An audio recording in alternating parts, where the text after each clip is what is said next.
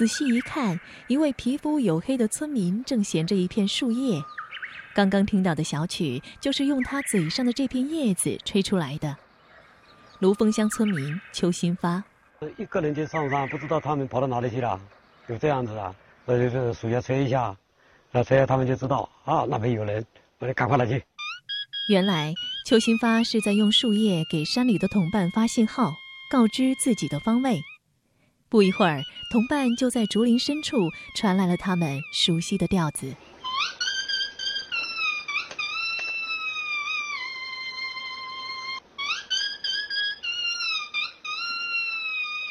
村民们吹的是当地的客家山歌，只需要一片树叶就能吹上一首完整的曲子。这在奔走于繁忙都市工作生活的人来说，或许是件不可思议的事情。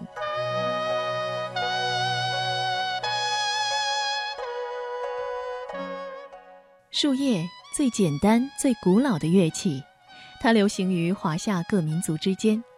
用它演奏的音乐，乐声高亢悠扬。早在唐代，树叶就作为一种伴奏乐器出现在宫廷之中，音色和小唢呐相似，清脆明亮，悦耳动听。俗话说：“丝不如竹，竹不如肉。”而这小小的一片树叶，却可与人声媲美，并且具有山乡风味。二零一七年一月。树叶吹奏技艺被评为福建省非物质文化遗产。关于树叶吹奏呢，我们可以追溯到有文字记载的三千多年前，这个《诗经》里面就有了树叶吹奏的记载。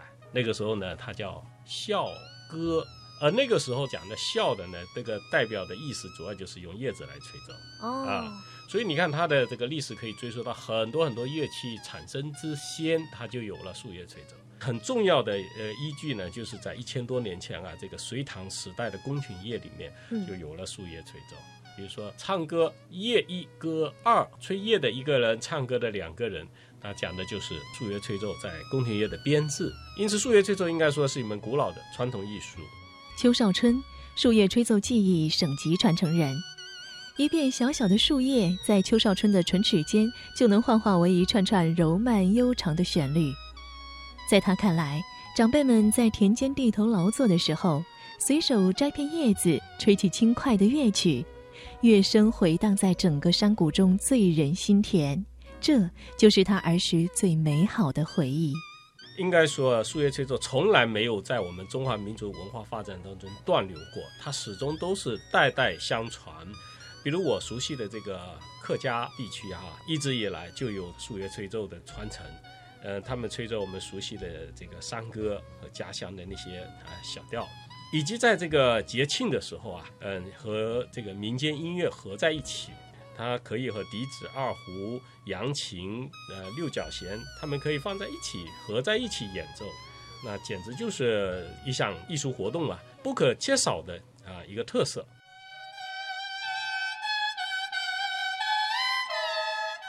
随着中原文化的演变和发展，树叶吹奏技艺更多的保留在西南和中南少数民族地区，如壮、黎、苗、布依、傈僳、哈尼、高山和汉族客家等地。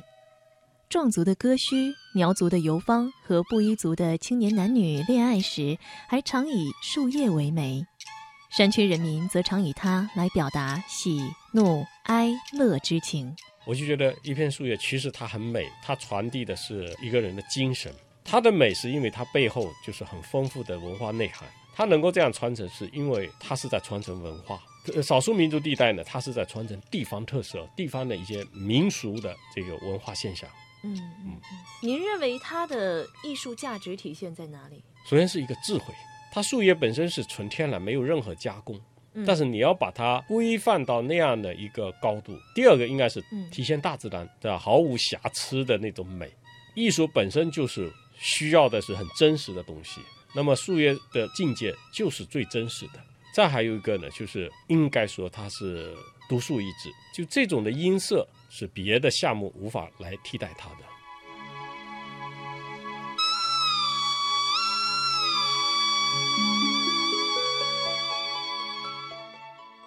作为土生土长的客家人，邱少春从小就对树叶吹奏有着深厚的感情，也从未停止对于树叶吹奏艺术的追寻。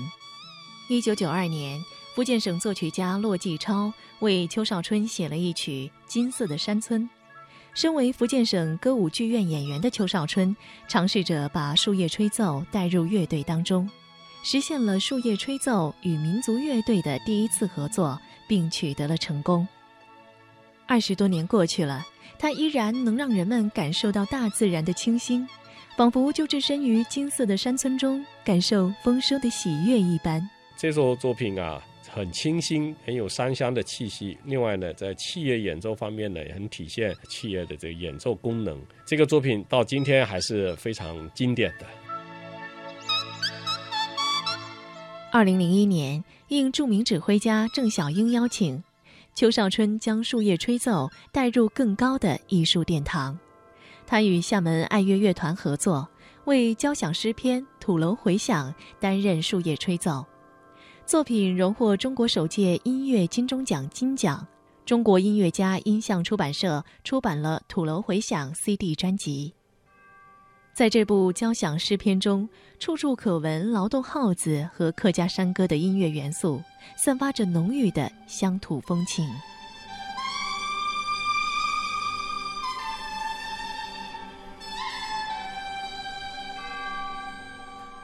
吹奏树叶已有四十多年的邱少春，已经带着这门古老的技艺走访了三十多个国家。它不仅让世界各地的人们都欣赏到中国弦乐吹歌的艺术，也让树叶吹奏入乡随俗，将世界名曲以前所未有的形式呈现给各国观众。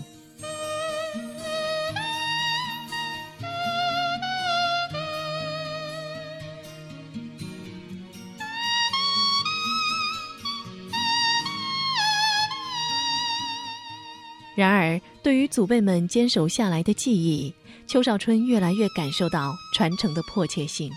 实际上，我在二十多年前啊，我就毅然决然的这个从二胡演奏的这个行业呢，转向树叶吹奏的发展啊，然后呢，又面向学校，在学校里面来开展这种普及。嗯啊，那我在小学、中学、大学都分别开展了这样的课程。嗯，这几年我觉得比较成功的是在香港中文大学的课。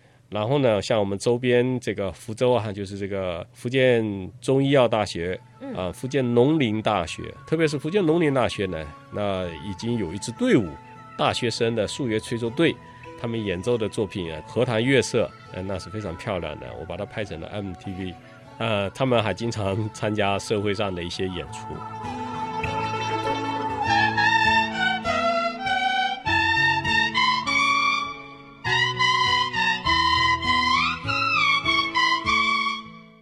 说到邱少春培养起来的树叶吹奏团队，还有一支不得不提，那就是来自他的家乡龙岩上杭的农民吹叶队。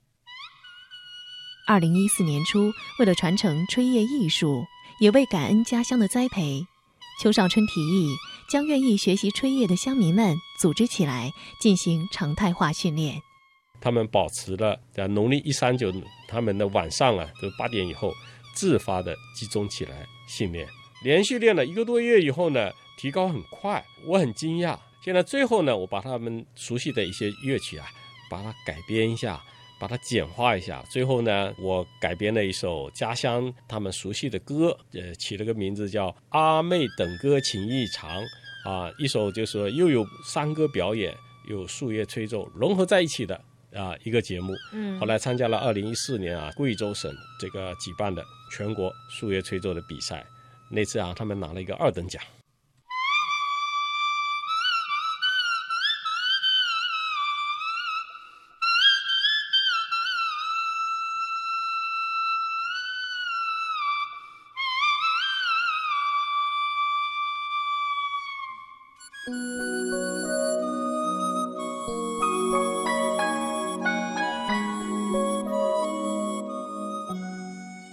如今，邱少春依然在树叶吹奏技艺的探索和传承中不断前行着。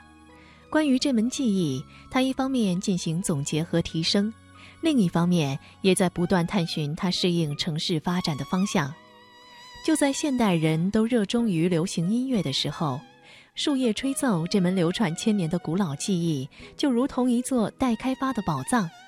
而邱少春就是那位孜孜不倦的开采者。